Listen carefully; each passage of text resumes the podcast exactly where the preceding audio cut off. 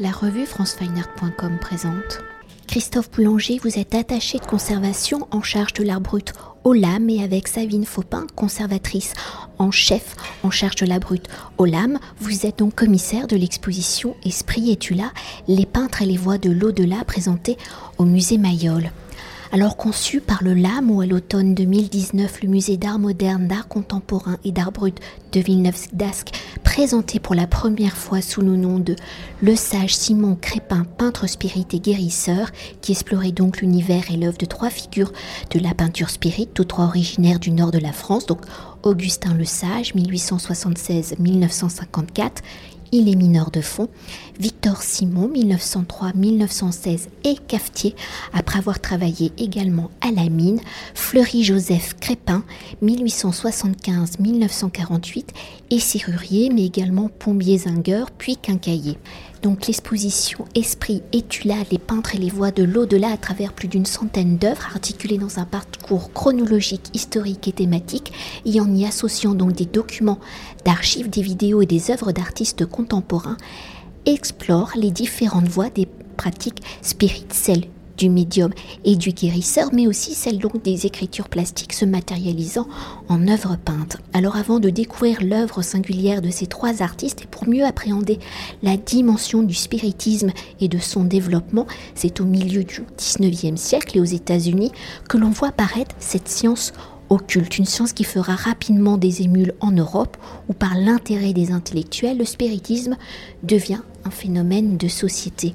Alors dans le courant de ce 19e siècle, quels sont les contextes sociétaux pour que l'au-delà, les phénomènes paranormaux, la communication avec les esprits deviennent un véritable phénomène de société, dans la construction de ces croyances, comment les religions, les pratiques dites entre guillemets vaudou vont-elles influencer, guider les pratiques spirites et peut-on définir le spiritisme comme une religion? Pour entrer en matière. Pour la dimension euh, je ne sais pas si on peut parler de vaudou.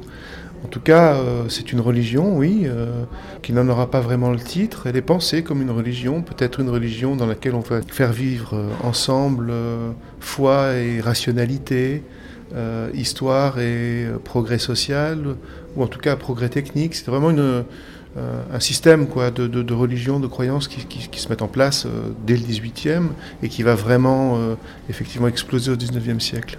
Pour euh, le sage Simon Crépin, on a un autre temps du spiritisme qui arrive après la catastrophe, la conflagration de la Première Guerre mondiale et en réponse au nombre de morts mais aussi de disparus. Alors pourquoi?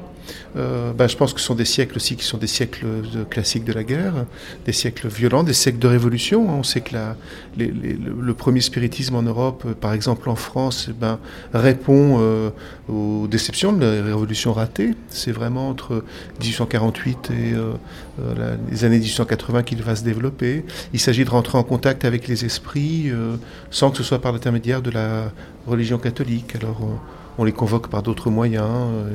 Encore une fois, on est dans la recherche d'une religion peut-être naturelle. Hein. Euh, c'est le saint-simonisme, il y a des disciples de Swedenborg, d'une un, nouveau type de spiritualité qui en quelque sorte accompagne aussi la mort de Dieu au XIXe siècle.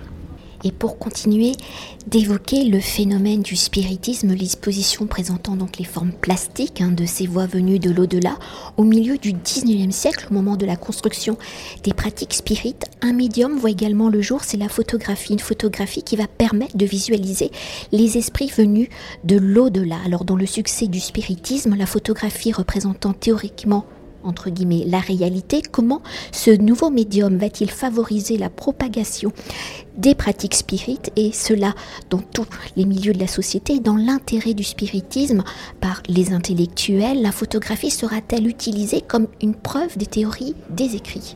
Il faut des preuves. Vous avez raison pour le spiritisme. Encore une fois, on est dans la rationalité, dans la matérialité.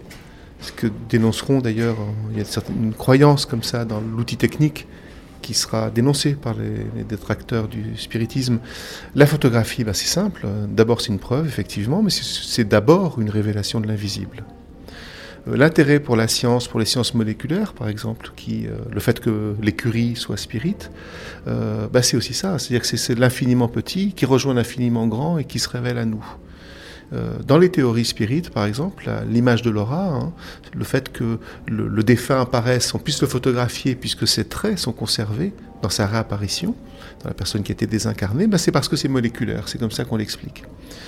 Donc euh, le support technique, la science, c'est aussi la, la télégraphie, Edison, par exemple, va faire une machine hein, pour, rationaliser encore une fois, pour aider les spirites à, rentrer. Enfin, il fera une machine, il fera les plans d'une machine que, dont Philippe Baudouin actuellement nous a enfin, consacré un ouvrage à cet objet. Camille Flammarion euh, sera aussi. Euh, sera aussi spirit. D'autres pratiques, non plus scientifiques, mais la radiesthésie, par exemple, va aussi intervenir. Donc il faut toujours qu'il y ait un support, quelque chose qui, par lequel on peut vérifier l'exactitude du fait. Alors quand même pour entrer au cœur de l'exposition et découvrir les personnalités des trois artistes, donc Augustin Le Sage, Victor Simon et Fleury Joseph Crépin, qui sont-ils, leur personnalité, leurs conditions de vie? Comment sont-ils entrés dans le spiritisme? Comment les voix se sont-elles manifestées? Y a-t-il eu des ou un événement déclencheur? Et comment ces voix se matérialisent-elles donc en écriture plastique? Eh bien oui, l'élément déclencheur, euh, bah, c'est Augustin Le Sage, quand il entend en 1912, fin 1911, début 1912, des voix au fond de la mine qui lui commandent de peindre. Il dit qu'à ce moment-là, il pense devenir fou. C'est par l'intermédiaire d'un ami qui pratique le, spiritisme qu'il euh, a un début d'explication, parce que cet ami lui dit que bah non, qu'effectivement, il peut y avoir des manifestations de l'invisible au travers de, de ces voix qui viennent de, personnes euh, disparues. Assez simplement, je dirais que c'est le, c'est d'abord, euh, il devient médium, le sage, il a des capacités, c'est un intercesseur. Très souvent, c'était au travers d'écrits automatiques que le médium euh, transmettait le message des esprits. ça peut être par la voix, ça peut être aussi par la pratique du guéridon, qu'on fait entrer en vibration, et sur lequel on peut, grâce à une table Ouija, on peut euh, par le système de l'écriture alphabétique, retranscrire un message. Le sage, lui, va dessiner, faire partie de ces médiums qui dessinent, des dessins automatiques sur la, guidés par les esprits. Et ensuite, ces dessins vont être transformés en tableaux. Il faut remarquer que ce sera la même chose pour Simon. Les dessins, pour l'instant, ont disparu, mais il commencera par des petits dessins, et Crépin, bien entendu, qui est en, train de noter de la musique, en 1939, sa main va partir, elle ne lui obéira plus, et va faire des premiers tracés. A cette idée comme ça d'une forme d'archéologie de premiers tracés. Ce qui est remarquable, c'est ce qu'ils en font. C'est-à-dire cette production peinte absolument euh, extrêmement colorée, très construite, avec des toiles de plusieurs mètres. Euh, c'est ça leur singularité notamment par rapport aux œuvres du 19e siècle. Pardon.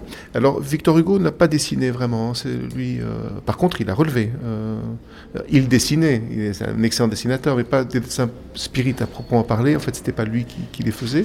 Mais on a dans l'exposition des dessins de Victorien Sardou, euh, voilà par exemple, qui sont des tracés automatiques.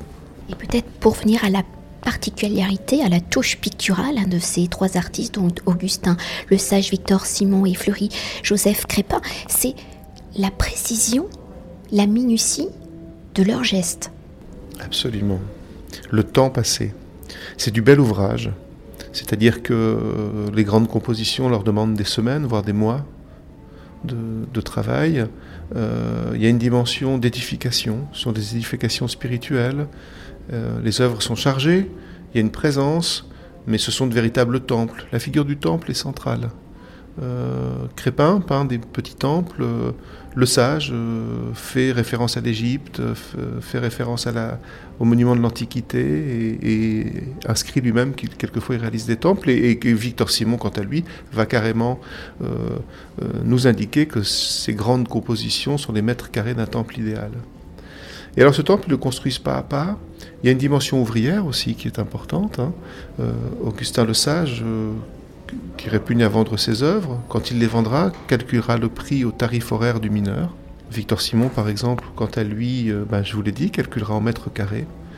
Et pour signifier le labeur, Crépin nous dira qu'il était fier de pouvoir réaliser plus de 1000 gouttes à l'heure, puisque ces peintures se distinguent par des petites gouttes que très certainement il réalisait en mélangeant du, vernis euh, de peinture à l'huile et de la peinture. Voilà, donc il y a cette euh, volonté de construction, toujours dans l'idée de ce sont des monuments à la paix, de réunion, de syncrétisme parce qu'il faut dépasser les, religions pour, euh, pour vivre dans la paix. Il faut imaginer le contexte des deux guerres mondiales. Simon, quand il était enfant, il travaillait à la mine. Et il raconte que quand il sortait de son travail à la mine, il entendait les tirs de mitrailleuses lourdes, parce que le front n'était distant que de 12 km.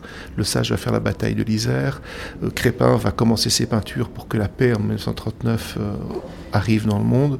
Puis 45 tableaux merveilleux pour qu'elle reste il y a cet arrière-plan-là qui n'est pas négligeable. Et est-ce qu'on peut quand même s'attarder sur ces voix qu'ils entendent? Parce qu'ils vont les retranscrire. Il y a aussi une forme d'écrit dans leur œuvre. Oui, absolument. Non seulement il y a la, place de l'écrit euh, chez les trois, et beaucoup, alors de façon différente, directement dans les tableaux pour le sage. Euh, Victor Simon, ce sera plus au travers de livres. Il a rédigé trois ouvrages, et puis d'une revue euh, qui s'appellera Force spirituelle. Et Crépin, c'est euh, encore différent. Donc il a, il a aussi son, propre système d'écriture, quelquefois codé, comme on peut le voir dans le, tableau qui a appartenu à André Breton. Cette écriture, ces voix vont aussi se manifester directement. Il y a une forme de synesthésie, c'est-à-dire qu'ils entendent des sons, des voix, quand ils peignent. Ils sont tout le temps sous la dictée des esprits. Le sage, toute sa vie, dira qu'il répond à la dictée des esprits. C'est essentiel, euh, essentiel pour lui. Et enfin, avec la voix, on pense aussi à la, musique, puisque Crépin composait de la musique, à la dimension musicale et au chant. Il y a vraiment cette, euh, cette idée d'une sorte de, de, de, chant graphique, de poème graphique, que tous les trois vont, vont épouser, ce qui c'est très intéressant, parce qu'à leur façon, encore une fois, mais ça nous offre des correspondances avec euh, des œuvres euh, dans cette concordance des arts, des œuvres telles que celles de Paul Klee, de Kandinsky ou de Eaton, par exemple. Pas de façon formelle, mais... C'est peut-être dans cette histoire-là qu'on veut aussi les réinscrire, dans l'histoire des rapports entre les spiritualités et, l'art au XXe siècle, qui est si féconde. Ben là, on a un vrai foyer créatif dans le Nord-Pas-de-Calais, avec sa singularité, mais qu'on peut tout à fait mettre en, lien avec ces... Alors, on l'a déjà un peu évoqué, hein, donc ces trois artistes étant autodidactes, sans aucune éducation euh, dite artistique, hein, la peinture spirit est donc l'un des chapitres de l'art brut. Alors l'action de peindre étant venue de voix provenant de l'au-delà, peut-on assimiler, mais vous l'avez déjà dit, la pratique de ces artistes comme une écriture automatique, et l'écriture automatique étant l'une des caractéristiques du mouvement surréaliste, vous avez déjà évoqué Breton, ces artistes spirit étaient-ils connus? Donc des surréalistes Oui, et comment ont-ils influencé justement ces artistes surréalistes? Alors, pas directement. Ils les connaissent euh, un peu le sage. Breton euh, reproduira une œuvre de Le Sage euh, dans la revue Le Minotaure. C'est Crépin qui va être connu par les avant-gardes, plus.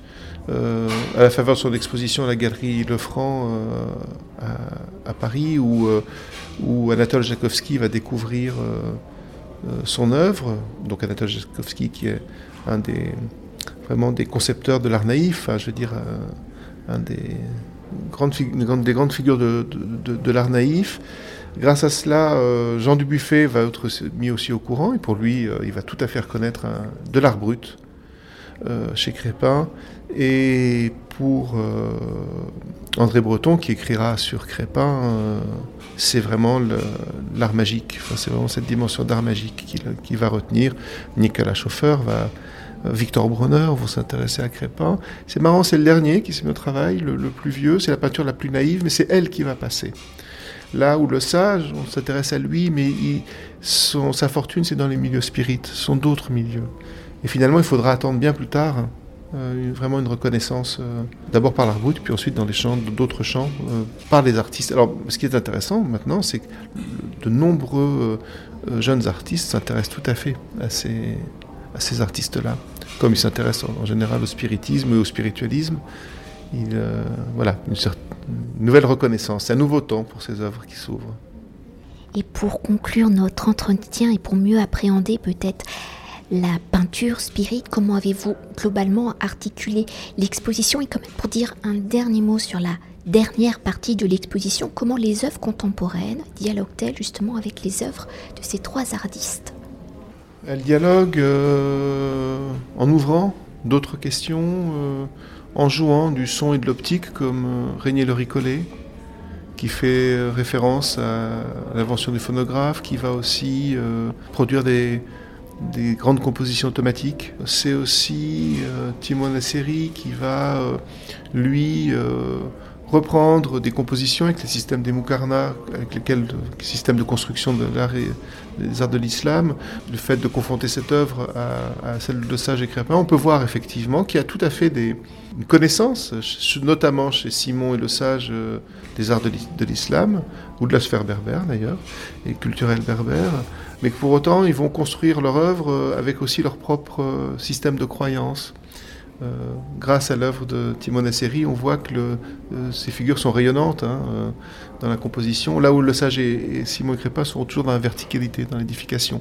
Donc il ne s'agit pas de prouver, il ne s'agit pas de, faire une affaire close de cette histoire, mais bien à partir de la collecte du matériel, parce que si on connaissait le sage et, Crépin, moins Simon, l'épisode du, du, Maghreb, par exemple, beaucoup, beaucoup moins connu vraiment, euh, on a pu maintenant réunir les archives, on a pu euh, regrouper les toiles.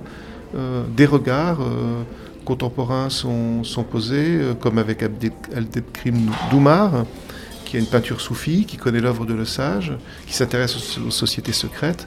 C'est du matériel je dirais, au travail. C'est-à-dire c'est à nous, mais pas seulement. je pense qu'il faut s'en emparer pour ouvrir des, nouveaux chantiers. Quoi. Euh, c'est aussi une œuvre qui s'est développée ben, dans un temps de l'Europe qui est particulier, hein, qui était la fin de la colonisation. C'est pas neutre. Euh, donc, comment eux s'inscrivaient dans, cette histoire-là? Comment, euh, qu'est-ce qu'ils en déplacent? Comment ça nous permet de nous interroger différemment? Et surtout aussi, par rapport à une histoire d'une modernité européenne, ben, ça permet de l'ouvrir aux autres modernités. C'est tellement nécessaire, c'est ce qui est fait maintenant un peu partout. Et c'est très riche d'enseignements, très encourageant. Merci beaucoup. Je vous remercie. Cet entretien a été réalisé par franceweiner.com.